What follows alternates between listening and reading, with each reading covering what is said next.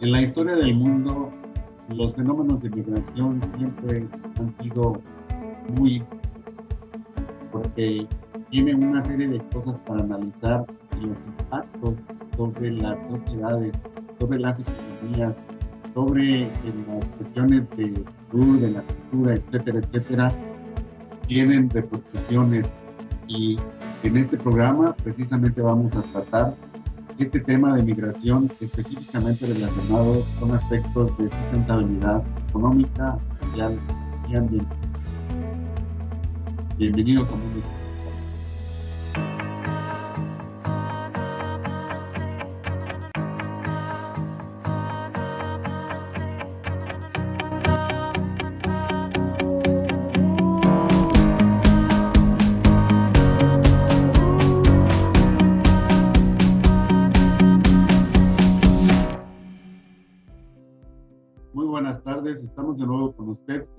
Mundo Y mire, los movimientos de seres humanos en el mundo parecen ser muy comunes hoy en día. La gente emigra en la búsqueda de nuevas condiciones mejores para vivir o por muchas otras razones. Entonces, la migración de estos seres humanos a veces tiene impactos sobre las eh, cuestiones que tienen que ver con la sustentabilidad, como puede ser impactos económicos, los mismos impactos sociales que se derivan del movimiento de estas personas y además también en el, en el cuidado del medio ambiente. Entonces, decidimos armar este programa para hablar precisamente de migración y sustentabilidad. Y para ello hemos invitado a la doctora Marielena Ramos Tobar, quien es profesora investigadora de la Facultad de Trabajo Social y Desarrollo Humano de la Universidad Autónoma de Nueva que es investigadora, cultiva la línea de generación de conocimiento que tiene que ver con migración, redes sociales e interculturalidad. Doctora Marielena, buenas tardes. Bienvenida a Mundo Sustentable. Hola, buenas tardes y pues muchas, muchas gracias por esta invitación y, agradezco en particular al, equipo del, programa por eh, ponernos a, un poco a, a, trabajar y tratar de realizar este, este programa ahora en esta modalidad. Muchísimas gracias, maestra. Maestra, platíqueme, ¿qué tipos de flujos migratorios se presentan en México y en Trabajo? Bueno, en el caso de, yo creo que no solamente de, de México, y de, eh, sino del mundo, eh, generalmente distinguimos como dos tipos de, de, flujos, ¿no? Lo que se denominan como los flujos de emigración y flujos de inmigración. Eh, para empezar, bueno, creo que la definición incluso de, de, migración es compleja, ¿no? Porque generalmente eh, tiene implicaciones a veces de orden político, por ejemplo, para hablar de la migración irregular, ¿no?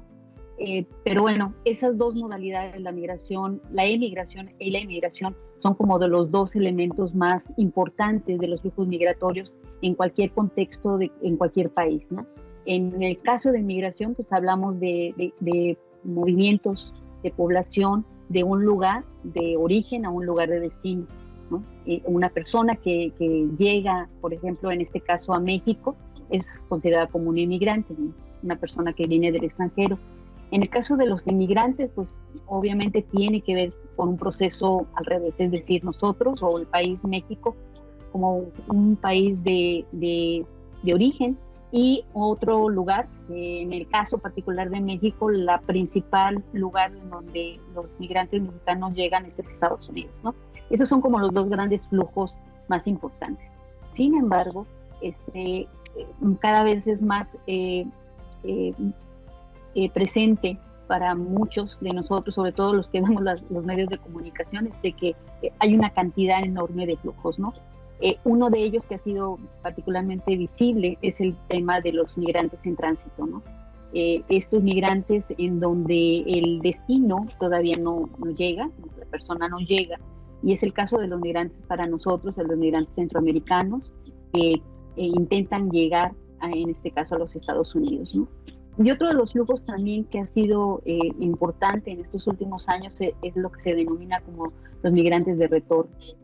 Eh, sin embargo, hay quienes hablan de otras modalidades, por ejemplo, eh, los migrantes transfronterizos, aquellos que eh, migran continuamente, como es el caso de México, Estados Unidos, que están ubicados en las ciudades este, frontera, como el caso de, Laredo, Nuevo Laredo, McAllen, Reynosa, etcétera, toda la frontera México-Estados Unidos, y que cotidianamente tienen una dinámica muy, peculiar, o sea, ellos generalmente miran en la mañana, trabajan, estudian en el país vecino y regresan en las noches o fines de semana a México. Entonces es otro tipo de flujos, ¿no? Hay otros que, que, se denominan y que era muy, muy, digamos, importante en México y que sigue siendo en alguna medida la migración eh, eh, circular. Eh, ¿Con qué nos referimos a eso? Una migración, por ejemplo, de los trabajadores temporales que con, en cierto periodo del año van a Canadá o van a Estados Unidos, trabajan en, en los campos de estos países y regresan eh, por otro periodo a México, ¿no? Entonces son una migración circular porque continuamente están yendo y viniendo, es una migración más o menos, digamos, regularizada, formal, etcétera. Este, y hay otra que, aunque digamos no es eh, de manera legal o este, formal, es aquella que se realizaba de manera, por lo menos hasta los 80 entre México y Estados Unidos, migrantes que iban, trabajaban de manera regular, regresaban a México, estaban con sus familias durante un periodo, las vacaciones o este, eh, fiestas sembrinas, e iban y venían. Entonces, ese es otro, otro tipo de flujos. A quienes incluyen también, por ejemplo, el tema de los asilados, ¿no? una migración importante que ha tenido México eh, política, ¿no? Esto relacionada a flujos por, a, las condiciones políticas donde migrantes han, han, sido recibidos en México, como es el caso de España, caso de, Argentina, Chile, eh, que producto de eh, condiciones políticas llegan a México y se les ofrece esta calidad ¿no? de asilo, asilo político. Entonces, como vemos, en realidad es muy diversa la, la modalidad de flujos migratorios. Ya me menciona usted, maestra, este, los, aspectos políticos, una de las causas, pero ¿qué otras causas quisiéramos considerar que existen, sobre todo en estos últimos años, para que se provoque todo este tipo de? Fíjese, eh, si nosotros ponemos un dato que es eh, muy importante, ¿no? Pensar que en el mundo ahorita, por lo menos al 2019, eh, según la Organización Internacional de las Migraciones, hay 271 millones de personas que no viven en su lugar de origen. Esto representa el 3.5 de la población mundial, según las estadísticas de este órgano. Este, entonces, eh, esto nos, nos da como una especie de contexto de cómo la migración es un fenómeno, pues obviamente global, ¿no? La explicación clásica desde el punto de vista teórico y pues a veces no siendo tan teórico, pero desde el punto de vista más eh, simple también, es básicamente es la causa económica. Es decir, la población migra porque en, ciertos destinos, como es el caso de nosotros, México, Estados Unidos, hay un diferencial económico en términos de salario entonces las personas pues obviamente hacen esos cálculos, esa es la teoría, lo que dice la teoría neoclásica ¿no? de, la migración, que las, personas hacen este, cálculos en función de cuántos son los ingresos que, buscan eh, obtener en este lugar. Esa es la, explicación más eh, original, más simple sobre esas diferencias salariales.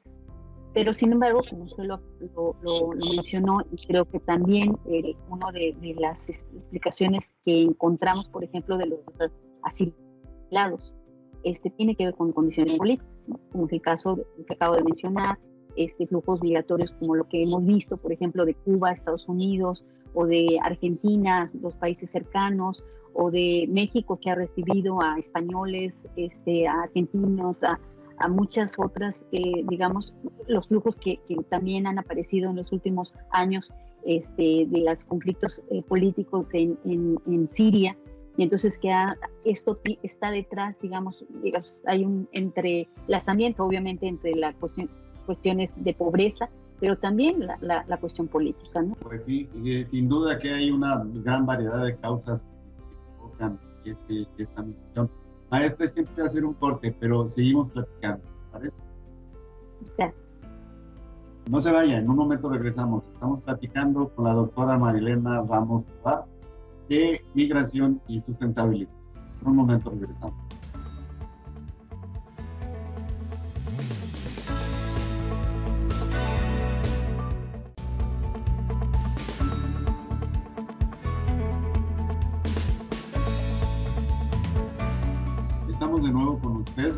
Programa Mundo Sustentable. Y eh, estamos platicando de migración y sustentabilidad con la doctora Marilena Ramos. Doctora Marilena, eh, obviamente toda esta gente que se mueve de un lugar a otro, pues eh, los organismos internacionales los han ubicado con un cierto nivel de vulnerabilidad, ¿no? Y entonces, por lo mismo, se han desarrollado una serie de políticas y programas que, que, tienen que ver con el cuidado de todo este movimiento, ¿no? ¿Qué nos puede platicar al respecto? Bueno, eh, en el caso de México, digamos como que eh, si nosotros pensamos en la política de Estado respecto a, qué es lo que hace el Estado hacia esta población, eh, obviamente la referencia clásica y obligada es las acciones y, y, todos los programas que desarrolla el Instituto Nacional de Migración, ¿no? que es el órgano central de gobierno que define justamente esas, esas normativas, ¿no? Tiene eh, una dirección eh, de política de protección y de integración a, la, a, a, a, los migrantes, también una dirección de políticas para la regulación y control migratorio y una dirección de relaciones internacionales e interinstitucionales. Eso, en eso se divide, digamos, como que las grandes directrices del Instituto Nacional de Migración. Ahora, en el caso de México particularmente, eh, ha, habido, digamos que, si nosotros lo pensamos desde el punto de vista un poco de los flujos más importantes, que en este caso tiene que ver con la inmigración internacional, este, es decir, los migrantes que están en, mexicanos que están en Estados Unidos, México, eh, eh, ahí, digamos, en términos de una política de Estado, ha sido para muchos, ¿no? Y para mucha gente que trabaja en relación a la política migratoria, pues un Estado de repente ausente en, las estrategias este, que se diseñan respecto a los migrantes. Eh, en realidad eh, ha sido de repente más, eh, digamos, espectador ¿no? de lo que sucede, porque obviamente esto tiene que ver con lo que el gobierno norteamericano hace o no hace respecto a los migrantes en su país. Y en esto, pues a veces la, la la política migratoria mexicana ha sido básicamente de instaurar todos eh, red de consulados, que, es una, por cierto, que sí, es una especie de logro, digamos, es uno de los países que tiene mayor número de consulados en un país, este, con atención prácticamente en, todo, en todos los Estados Unidos. Y entonces estos consulados son el referente más eh, próximo para los migrantes que están allá en Estados Unidos. Eh, siempre ha sido como un claro oscuro, ¿no? La acción de los consulados en los Estados Unidos y mucho se habla más bien de, del poco efecto, ¿no? Por un lado político por un lado de, apoyo a veces a la población migrante, ¿no? Este, y entonces eh, aquí pues hay que siempre ver eh, la política en relación y las leyes y los programas en relación a lo que la política norteamericana hace, ¿no? Entonces nosotros teníamos, pues, digamos, los, los momentos claves en la relación México-Estados Unidos, particularmente, por ejemplo, con el programa Bracero en los 60, luego la regularización de los migrantes mexicanos en los 80, luego, pues ahorita con esta nueva época después del 2001, con el, el tema de las eh, eh, eh, político de la crisis del 2001 con la, las Torres Gemelas y lo que trajo como consecuencia en la política migratoria norteamericana. Y de los últimos momentos, por ejemplo, es todo aquello que tiene que ver con los, con los DACA, ¿no? Que aunque México no tiene mucho que decir, pero sí tendría que haber, obviamente, y muchos consulados este, recogen estas inquietudes de mucha gente que están este, experimentando, las familias, este tipo de situaciones con sus hijos que están haciendo una vida, que han crecido allá y entonces en ese sentido pues ha, este, han buscado de alguna manera eh, este tipo de, de, órganos de gobierno apoyar, ¿no? Con la edificación, por ejemplo, de matrículas consulares, este, generar con los gobiernos locales eh, que se respeten y que se acepten eh, identificación, que es un órgano tan simple pero tan importante, porque da vida, da identidad, da este, derechos a la persona, ¿no? Entonces eso es extraordinario, que uno no lo piensa, pero realmente es importantísimo, ¿no? Entonces eso también hay que verse porque pues una cosa es la, política federal y por otro lado es la, política local, la política de cada uno de los estados en donde el gobierno mexicano puede tener mayor o menor inferencia. Ahora, el otro grupo de, digamos, de, programas y de políticas de Estado ha sido de aquellos, en último momento, de aquellos de migrantes en retorno. Y esto preocupó mucho justo por toda la idea de que iba a haber estas grandes oleadas de retornados. Y entonces el, el, gobierno mexicano pues creó este programa de Somos Mexicanos, una estrategia de gobierno en donde lo que busca es, bueno, reconocer de que estas personas llegan, llegan con una serie de necesidades, en principio de, a veces han pasado muchos años en, en Estados Unidos y a veces tienen pocas redes este, familiares incluso, pero redes también este, tienen una experiencia laboral, pero a veces el estar en un lugar, regresar, es, parece ser que a veces más este, difícil que la misma migración que llegaron en primer momento, ¿no? Entonces, este programa de Somos Mexicanos intenta, ¿no? por lo menos es lo que dice la letra, intenta integrarlos, a reintegrarlos al país, ¿no? buscándoles eh, un, lugar para trabajar y obviamente eh, la primera es la identificación, una política de, que ellos tengan documentos para poder trabajar acá, desde, desde la credencial de lector hasta certificaciones de diversa, de diversa magnitud. Entonces, esa es, ha sido una política que ha, se ha puesto en marcha en los últimos momentos. Y el otro grupo, digamos, de programas y políticas tiene que ver con lo que ahora se está haciendo con los migrantes en tránsito, ¿no? Esta es una nueva política que está enmarcada en una nueva ley de migración que se da apenas en el 2011. O sea, es curioso que a pesar de que, tenemos una historia migratoria tan, digamos, de décadas, de por lo menos de un siglo, por, llamarle de alguna manera, este, de décadas, en el menor de los sentidos, y sin embargo no habíamos tenido una política, una ley general de migración, y fue hasta en el 2011 que se edifique esta ley. Permítame un momento, este es tiempo de hacer otro corte. Me parece muy importante todo esto que usted nos está platicando, pero es tiempo de hacer otro corte. Eh, eh, permítame hacerlo y seguimos platicando. Gracias, sí. Usted no se vaya, en un momento regresamos.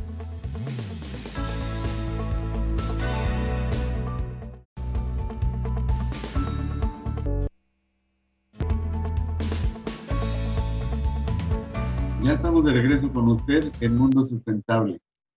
Maestra Marielena, eh, nos quedamos platicando de los impactos eh, generalmente sociales, económicos, culturales, de salud. Maestra Mariela, que provoca estos fenómenos. Eh, nos quedamos platicando de, los impactos económicos. ¿Qué más me puede decir en, generalmente. Como le comentaba cuando estábamos en corte, realmente cada uno de ellos amerita un programa diferente. Desafortunadamente no, no no puedo decir y hablar de todos ellos porque no estábamos todas mis áreas realmente cada uno de ellos amerita un programa este, pero sí bueno el económico que mencionábamos bueno este es uno no puedo decir y hablar de todos ellos. a nivel macro pero también a nivel micro o sea las familias realmente representan para muchas de ellas pues un recurso que les sirve para salir si no salir de la pobreza por lo menos este enfrentar condiciones de vida en términos comparativos con otros hogares pues de mejor manera que los que no reciben remesas. Eso también, por ahí hay muchos estudios en, ese aspecto. Desde el punto de vista eh, político, pues obviamente pues una, los procesos migratorios eh, es como el, digamos, es como una de las razones de ser de, propiamente de la creación de los Estados-nación, de las fronteras, o sea, todo lo que significa eh, justamente, por ejemplo, el tema migratorio ahorita con, por ejemplo, estamos con, están el presidente ahorita en la visita con con Trump y seguramente uno de los temas que se tendrán que abordar pues es el tema migratorio, ¿no? El tema de, cómo esto eh, para, por ejemplo, en el caso del de, gobierno norteamericano significa también una especie de aval, ¿no? El que haya el presidente mexicano pensando en que el voto latino tiene importancia. Ese es otro área que podría tener un efecto la migración.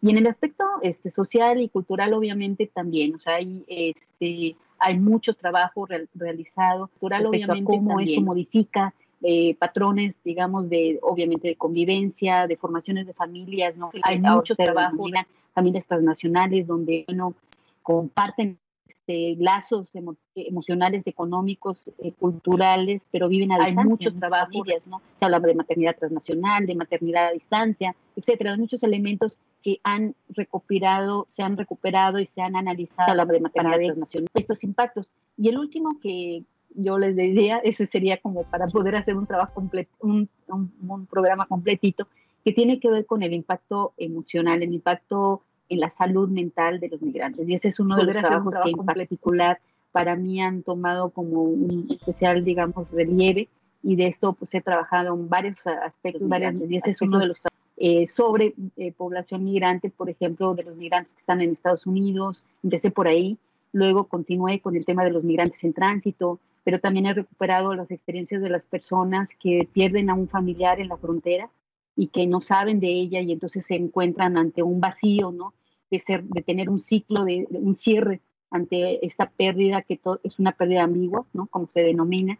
Este, pero también he trabajado el tema de los, de los, de los jóvenes DACA, ¿no? Y ahorita, pues, este, pues, digamos, como tal, hay muchos elementos que, que se recuperan sobre ese impacto emocional, ¿no? Cómo vivir la migración, aún y cuando puede ser documentada, indocumentada, en condiciones este, de, de tránsito, lo que sea, pero hay un impacto importante, indocumentada, en, en, su condición de vida, en su condición de bienestar emocional, socioemocional, este, mental, que para mí, por ejemplo, es importante como visibilizar, ¿no?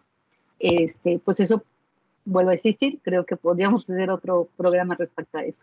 Sí, claro que sí, con mucho gusto, porque son temas muy importantes. De hecho, yo quisiera cerrar este programa, maestra, sin, sin que dejemos de lado eh, lo que está sucediendo hoy en día, ¿no? Porque parece ser que teníamos en la prensa muy, muy vivo el detalle de los migrantes, la, estos núcleos de personas que están en ciertos lugares de confinamiento, en espera de la autorización del cruce de la frontera hacia Estados Unidos, específicamente lo que sucede en México, pero creo que sucede también en otras partes del mundo. ¿Qué está pasando en una, eh, con ellos en este momento en que estamos viviendo una pandemia? Eh, ¿qué, qué, qué, piensa usted? Que, y cuando me habla usted también de los impactos emocionales que tiene esto, este, me imagino yo que resulta algo muy complejo. ¿Qué piensa vivir una pandemia? esperando que me autoricen, vivir con ellos y mirar. Pero a ver, desde su perspectiva, ¿cómo podríamos analizar? Es muy complejo. ¿no? Obviamente, digamos, hay siempre como lo, lo, más fácil siempre del análisis como lo positivo y lo negativo, ¿no? Y como que siempre intentamos, digamos, tener esa, siempre esa, esa, esa misión a la vida, ¿no?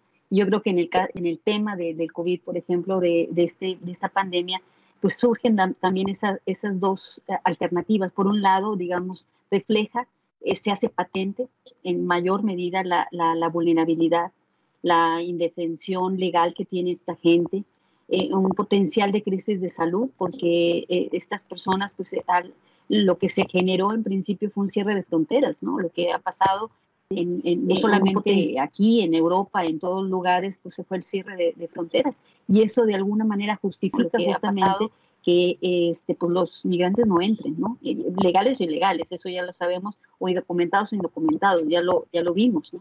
No, no tenemos permitido entrar a los mexicanos que a Europa y algunos otros países por producto de esto. ¿no? Pero eso genera, digamos, hace visible esto.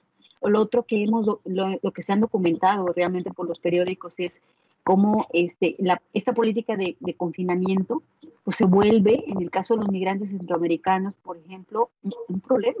O sea, si, si se confinan, y el confinamiento puede ser una, en albergue o dos, en estaciones migratorias, esto provoca un, un hacinamiento. Y ese hacinamiento sabemos que pues hace, digamos, nulo la posibilidad de la sana distancia, ¿no? Pero también este, implica cambios de estrategias del Estado que han tenido también, y esa es la parte positiva, ¿no? Eh, países, por ejemplo, como Chile, Colombia, Perú, que han garantizado el acceso de los migrantes a los servicios de salud, que también es el caso de México, teóricamente, pues por, se reconoce los derechos humanos y dentro de los derechos humanos el tema de la salud, entonces se, se convierte el, la atención a la salud a los migrantes irregulares como una, este, una, una, situación de emergencia y por lo tanto esto este, hace que eh, se, digamos, se flexibilicen sus políticas, ¿no? Ha habido el caso, por ejemplo, también de Portugal, ¿no? Que ante lo, esto, el caso de, de, de, de, del COVID, lo que hizo, por ejemplo, es eh, inmediatamente regularizar a todos aquellos casos que estaban en proceso de regularización y que lo hizo de manera automática. Entonces aceleró de manera muy rápida este proceso. ¿no? O sea, hay casos en los que son positivos y que permiten justamente esa, esas alternativas incluso para el propio para los propios países, ¿no? Ahora, creo que es, es, importante mencionar que en el caso de los migrantes, es como el caso de los migrantes mexicanos, pero los centroamericanos también, son población joven, son población que en general, o sea, vienen con, un, con una condición de salud buena. O sea, no es un problema que nosotros seamos infectados por ellos, sino que a lo mejor es al revés, ¿no? Que nosotros generemos esos factores para poderlos este, enfermar. Pues qué interesante todo eso que, nosotros... nos ha platicado, maestra. Creo que sí, definitivamente tenemos que armar otro, otro, otro u otros programas, porque la temática es, es muy de época, es muy importante para, para lo que nosotros trabajamos, que son los aspectos de desarrollo social que tienen que ver con la sustentabilidad. Y bueno, eh, yo quisiera, por último, que nos dé un mensaje a la comunidad universitaria para, para estos temas antes de cerrar el programa. Este, bueno, yo, yo, creo que hay una de las cosas que sí me gustaría incluso eh, vincular particularmente con el tema de la sustentabilidad. Efectivamente, el fenómeno migratorio pues puede estar asociado que a cuestiones de desastres naturales y la gente se mueve por eso. Pero creo que, este, y que eso obviamente siempre representa retos en materia de salud, en materia educativa, en materia de vivienda, de empleo, de transporte, etcétera. Y que esos son como eh, retos, ¿no? Pero creo que hay una contribución siempre de la migración y eso también hay que dejarlo como este, asentado, ¿no? Eh, aportan nuevas habilidades a las sociedades, a, los países donde llegan. Muchos de ellos pagan impuestos porque al trabajar, eh, y eso lo sabemos en el caso de los mexicanos que están en Estados Unidos, pagan impuestos, aunque ellos a veces no, reciban esos retornos en, en, impuestos. Este, aumentan a la población en edad laboral, o sea, eso también el caso, por ejemplo, de Italia, ¿no? Que se ha hecho también muy visible que ante el envejecimiento de la población buscan que gente migre para poder eh, tener población en edad laboral. Y al final de cuentas es un capital cultural, ¿no? Que, es, que, que, se, que se instala en las sociedades este, de destino y que en ese sentido eh, pues representan siempre eh, una variedad también de, gustos culinarios, de, de apreciaciones de, diversidad cultural, etcétera. O sea, yo creo que traen siempre muchos aportes, eh, mucha contribución a, las sociedades este, de destino. Muy bien, maestra, pues le agradecemos de nuevo por haber participado en esta ocasión. El conocimiento es rico y el tema es muy importante y espero verla de nuevo. Claro que sí, claro que sí, con mucho gusto y le agradezco mucho la invitación. Muchísimas gracias, maestra Marilena Ramos Tomás. Y usted mire todo lo que nos han platicado hoy en día. Si vemos a un migrante, veámoslo como otro ser humano que está simplemente en tránsito y buscando una mejor oportunidad de vida. Lo esperamos en los siguientes programas de Mundo Sustentable. Gracias.